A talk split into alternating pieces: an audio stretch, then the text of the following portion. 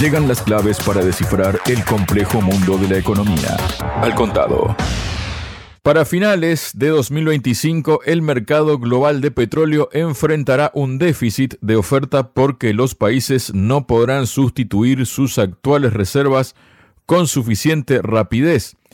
Esto lo afirma la presidenta de la compañía petrolera estadounidense occidental, Vicky Holub, en una entrevista con la cadena CNBC. Para hablar sobre este tema y asuntos que están relacionados, estoy junto al doctor Miguel Jaimes, director del Diplomado de Geopolítica del Petróleo. Miguel, bienvenido a Radio Sputnik. ¿Cómo estás? Saludos amigos de Radio Sputnik, un placer conversar con ustedes. Muchísimas gracias a ti, Miguel. Bueno, de acuerdo con Holub, ¿no? Alrededor del 97% del petróleo extraído actualmente proviene de yacimientos descubiertos en el siglo XX, mientras que se logró sustituir menos del 50 ciento de la producción del crudo durante la última década. Ahora estamos en una situación cuando en un par de años tendremos falta de oferta, señaló, y explicó también que actualmente el mercado está sobreabastecido debido a los volúmenes récord de producción petrolera en Estados Unidos, Canadá, Brasil y Guyana, mientras que el precio baja a pesar del conflicto en la franja de Gaza.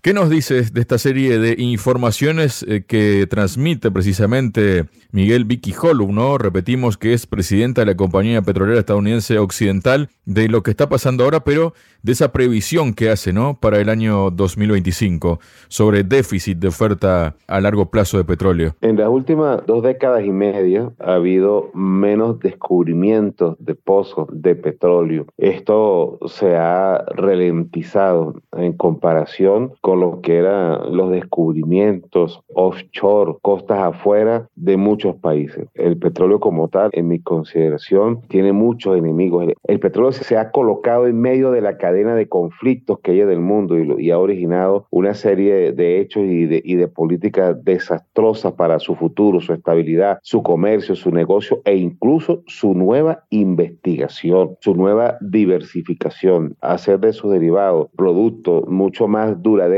y estable ha sido imposible. Si citamos al secretario general de la OPEP, ha dicho que hay un déficit de un millón de barriles de combustible de avión del jet full 1.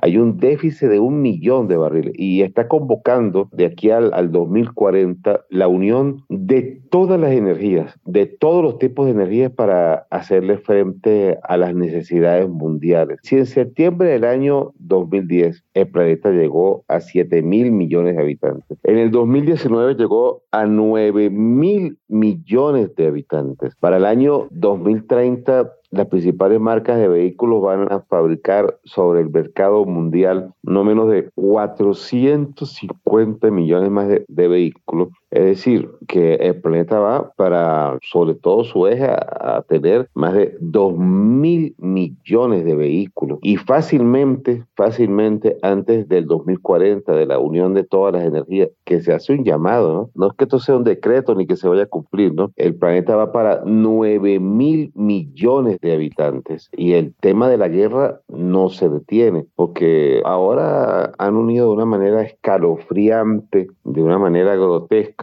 han unido el precio del petróleo a las variaciones de la guerra y estas son constantes, duraderas, permanentes, a cada momento están aflorando en todo el planeta. Entonces, lo hemos dicho hasta el cansancio en muchos de nuestros análisis de que haber atado el precio del petróleo a la guerra ha sido un gravísimo error, sobre todo porque Occidente, que es el propiciador de la guerra, Europa y los Estados Unidos, pues están inmiscuidos y metidos en una cadena de conflicto gigantesca, impresionante, y todo indica, todo proyecta de que las mismas no se van a detener, que muy al contrario, las mismas van a seguir. Así se demostró durante todo el siglo pasado y en este no va a haber ningún tipo de diferencia. Aparte de eso, el ataque a los países productores más serios del mundo, ¿no? Los productores más potentes de todo el planeta y quienes tienen las mejores y mayores reservas de petróleo. Contra esos países no hay ningún trato preferencial de equilibrio o de respeto. Y me refiero a, las acciones que hace Estados Unidos en contra ahora de Arabia Saudita, de Irak, de Irán, de estas dos naciones. En Irak están los campos Kirkule. Esos campos tienen una capacidad de producción de 200 mil barriles al día. Entonces estamos hablando de los llamados determinados campos mamut y vemos cómo los Estados Unidos actúa por medio de Israel torpedea, combate, dispara contra asentamientos allí en Irak y también en, en, Siria. Y vemos también todas las acciones, toda la persecución, ir cerrando cada vez más el camino en la situación con Irán, el segundo productor dentro de la OPE y el cuarto productor a nivel mundial. Entonces, meterse con estos países probablemente que nos muestra un diagnóstico a futuro cercano muy delicado. Esto sin dejar de lado la situación con Venezuela. Estamos hablando del 24% del petróleo que hay en el mundo está depositado en Venezuela. En la OPE, el 86% del petróleo del mundo está dentro de los 14 países de la OPE. Y vean ustedes el trato, vean ustedes ahora también la situación con los OPE Plus. Vean el trato que se hace contra Rusia, que se hace de nuevo contra la misma Arabia Saudita, que se hace también contra Sudán, que se dividió, Sudán del Norte, Sudán del Sur, detrás de ellos los juegos europeos, los juegos de la OTAN, que nada benefician. Entonces, el planeta tiene graves problemas. En África, más de 600 millones de personas no tienen acceso a la energía. En América Latina y en otras regiones del mundo, más de 345 millones de mujeres con sus hijos se están incorporando a la pobreza. Y no dejemos de lado el tema migratorio, uno de los más terribles en toda la historia que se tenga de la humanidad y aún todavía permanece la amenaza por el COVID. Entonces, esto hace bastante daño en la recuperación. Hay una ralentización económica y hay una ralentización en el tema de las energías. Aparte de eso, el acceso a muchas de ellas de otros tipos, pues es muy costosa. La energía eólica, la solar, los paneles solares, su acceso su captura. Hablemos más bien del el secuestro de sus fórmulas. No es fácil para la sociedad para adquirirlas. No hay salidas. Algunos países tienen gas que puede también sustituir lo que es el uso y el abuso del hidrocarburo petróleo, pero tampoco cuentan con inversiones ni con ayudas. Así, ese por ejemplo es el caso venezolano, que es la cuarta reserva a nivel global. Entonces, el escenario que se presenta, cuando encienden las alarmas los Estados Unidos, bueno, los Estados Unidos deben ver lo culpable que han sido ellos, lo desastroso que ha sido Norteamérica en originar una serie de conflictos y de hechos que son una barbaridad en torno a lo que en este momento debió haber sido la paz, el equilibrio, la tranquilidad, la cohesión para ir de forma conjunta, para superar asimetrías, conflictos globales, mundiales, pandemias. Y vemos que no, que es todo lo contrario, que más bien se le lanza más combustible al fuego. Ahora que hablas de echar combustible al fuego, Miguel, está justamente el asunto que tiene que ver y que afecta directamente a Venezuela, ¿no? Me estoy refiriendo a la petrolera ExxonMobil que ha anunciado que explorará dos zonas en alta mar de la disputada región del Esequibo. Tanto Venezuela como Guyana, como bien sabemos, consideran que esta zona les pertenece, una disputa que data de la época colonial y que sigue generando enorme tensión entre ambos territorios. Ahora la decisión de ExxonMobil, que trabaja junto al gobierno de Guyana, amenaza con disparar aún más la tensión. ¿Cómo ves esta situación? ¿Cómo se vive desde Venezuela? Y qué implicaciones regionales y además en el mercado puede tener todo esto y si realmente ExxonMobil podrá llevar a cabo este trabajo o se encontrará con trabas finalmente? El presidente de la ExxonMobil es un mercenario, es un anunciador de conflictos. Sabe muy bien que la utilización bajo el tema del el petróleo va a generar una serie de problemas y como se dice por allí, ¿no? en río revuelto ganancia de pescadores. pescadores. Sus últimas decisiones, queriendo, señalando ya de forma directa campos venezolanos para explotarlo, indudablemente que forma parte de una prueba, de un ensayo para originar conflicto con, con Venezuela. Como John Biden no es el que gobierna en Estados Unidos, sino que lo hace son corporaciones y, y otros grupos, esos pedazos de esos grupos controlan el Pentágono, el Departamento de Estado, controlan la guerra. Ya han anunciado que van a hacer un secón del sur allí en el experimento que están realizando en Guyana y que cada vez se cree con más poder a quitar el petróleo venezolano. Venezuela tiene que actuar de manera inmediata en lo ingenieril y en lo militar porque como ya se han agotado todas las vías políticas, entonces en lo ingenieril tenemos que instalar plataformas en nuestros territorios, en esas áreas, pues, tenemos que llamar a la concesión de otros grupos para hacerle frente y, explotar nuestros recursos allí. Y en lo militar, en la presencia, ya lo ha advertido el ministro de Defensa venezolano, Padrino López, este, que Venezuela no va a, a tolerar ninguna injerencia de ningún tipo con ningún país. Venezuela no está dispuesta a ello. Guyana realmente hace declaraciones y escenarios insignificantes en torno a lo que significa tanto nuestro poderío energético como militar. Bueno, y en Guyana parece que no mandara este señor, sino que el que manda y ordena es el presidente de la ExxonMobil, el cual no es menos que un mercenario que está acostumbrado a hacer negociaciones como lo hicieron los gringos a principios del siglo pasado con México cuando llegaron y a los dueños de fincas de hacienda los secuestraron, los engañaron, los asesinaron, los desaparecieron, los torturaron, les quitaron sus tierras. Ese es el modelo de actuar de los Estados Unidos, sin ningún tipo de límite, sin ningún tipo de negociación, sin ningún tipo de respeto. Han presionado a cientos de países con sus fórmulas y han traído especialistas y se han jugado en rueda de negocios el futuro de los países, los han jugado, lo han apostado, han celebrado, se han reído, han brindado, han dado aplausos por cada uno de los sitios de los territorios que ellos han arrebatado y de los recursos que los Estados Unidos se han apoderado. Es el mismo imperialismo ahora. No sé si pudiésemos hablar de un imperialismo moderno o seríamos demasiado generosos, pero ha sido una dupla, una ruleta rusa en la cual los gringos se han jugado el destino de muchas personas, ¿no? Y ahora también lo hacen con las naciones enteras. No hay ningún tipo de límite para esto en esta jugada que los Estados Unidos están haciendo. Por eso el presidente de la ExxonMobil habla con tanto poder, con su poderío. Parece más bien un ministro de la defensa que va a atacar a otro país y no parece el presidente de una corporación petrolera. Tenemos, Miguel, también el tema, volviendo, ¿no? Un poco a las cuestiones, conflictos actuales, ¿no? En el Mar Rojo, lo que está ocurriendo allí, todo causado por la invasión de Israel que ha desatado este conflicto contra la franja de Gaza, ¿no? Independientemente de los ataques que ha recibido de Hamas al principio que ha convertido este conflicto en algo bastante distinto y el asunto es que según se reporta, las tensiones geopolíticas en Oriente Próximo no están calando en el mercado del petróleo.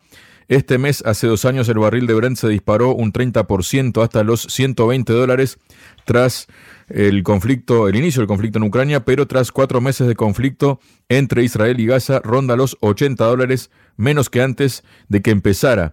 La inquietante calma de los inversores refleja la expectativa de una demanda débil, una oferta abundante y unas sanciones laxas de Estados Unidos a Irán. Unos factores, estos tres factores que podrían cambiar porque se habla de que los petroleros que dan la vuelta a África llegarán dos semanas más tarde de los previstos a sus destinos, también quemarán más petróleo al navegar durante más tiempo o acelerar para recuperar el perdido, el tiempo perdido. El desvío de los petroleros consume 200.000 barriles diarios más según un experto, lo que eleva el crecimiento de la demanda este año a 1,4 millones de barriles diarios. Además, las previsiones de la AIE pueden ser erróneas. La OPEP calcula una demanda extra en 2024 de 2,25 millones de barriles diarios debido a un aumento de las compras por parte de las refinerías petroquímicas de China y Oriente Próximo. es muy superior al aumento previsto de la oferta no procedente de la OPEP. Un repunte del crecimiento del PIB mundial, quizá estimulado por la bajada de los tipos en Estados Unidos, impulsaría también el consumo del petróleo. ¿Cómo ves este escenario, Miguel? Bueno, los países productores se preparan y han hecho frente a lo que ha significado el querer controlarle sus rutas y su mercado. Ya lo ha hecho Rusia en conjunto con Arabia Saudita y igualmente otros países de la OPEC que han reducido su cuota diaria y también otros países de la OPEC, como el caso de Irán, que han buscado nuevos mercados, que no sea Occidente, que más bien sea hacia el área de Asia. Allí hay mucha inversión, no más esa región engloba a no menos de 47, 48 países, 48 naciones. El conflicto como tal está concentrado desde hace décadas en los estrechos atlánticos, en el paso de los mismos, desde el estrecho de Hormuz, el cuerno de África, el que tú señalas, del Mar Rojo, que también afecta y se encadena al canal de Suez y al Mediterráneo, y el mismo paso de Bósforo. La dura situación ambiental que se vive en Panamá de sequía ha ralentizado el paso por el canal de Panamá de mucha mercadería, de muchos barcos, incluyendo a los de petróleo. Por eso el encarecimiento global de muchos productos. Hay una situación geofinanciera alarmante en el cual el tema de la bursatilidad hace agua. Los intereses de las principales marcas no les están dando ningunos resultados y bueno, por eso arremete mucho más en conflictos y en guerra y vemos la situación cada vez mucho más terrible en Palestina. Todo esto está encadenado, nada de esto logra ser casual. Todo esto forma parte de respuestas en laboratorios que se dan sobre el terreno de cómo las jugadas le salen mal a Norteamérica. Por eso la instalación allí en el Mar Rojo de buena parte de la flota de portaaviones estadounidense. Si a esto también le sumamos otro nuevo ingrediente, como es el caso de los hutíes, de los yemeníes, que están allí apertrechados en la entrada de, del cuerno de África, pues bueno, la situación no va a ser nada buena para los países altamente demandantes de petróleo, ¿no? Bueno, Estados Unidos está recibiendo la dosis de lo que ellos han generado.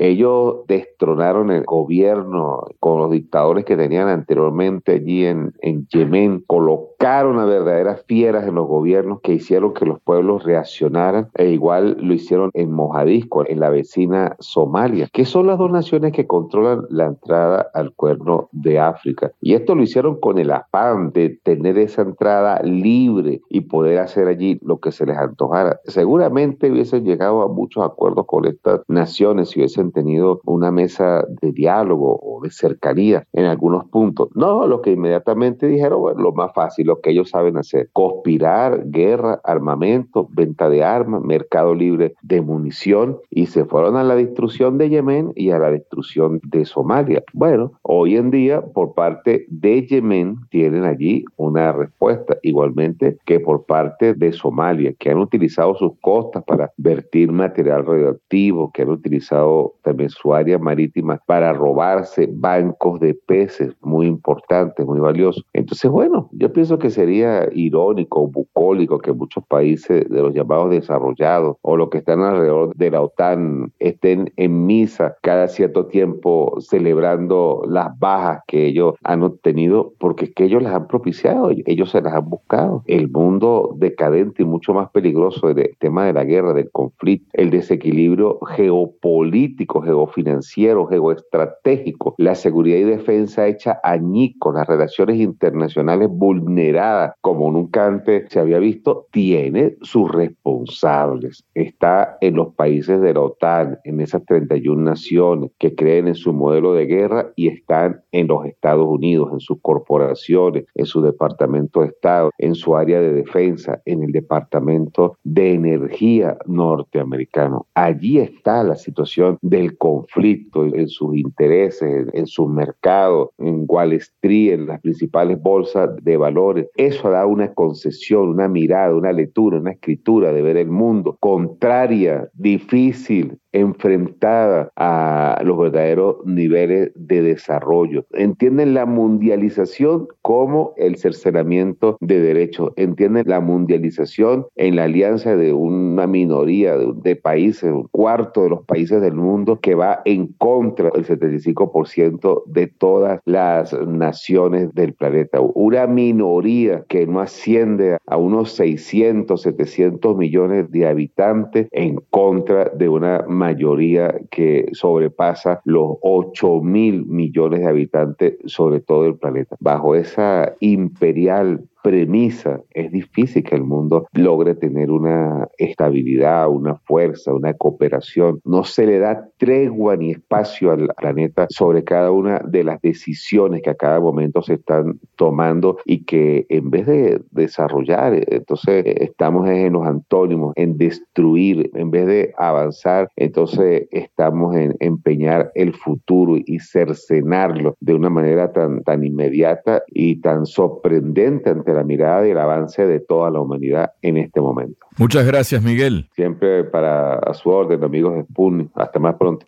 BRICS, G7, OPE, FMI, Banco Mundial, Nuevo Banco de Desarrollo, Banco Central Europeo, tasas de interés, finanzas, sanciones, deuda, desdolarización, al contado.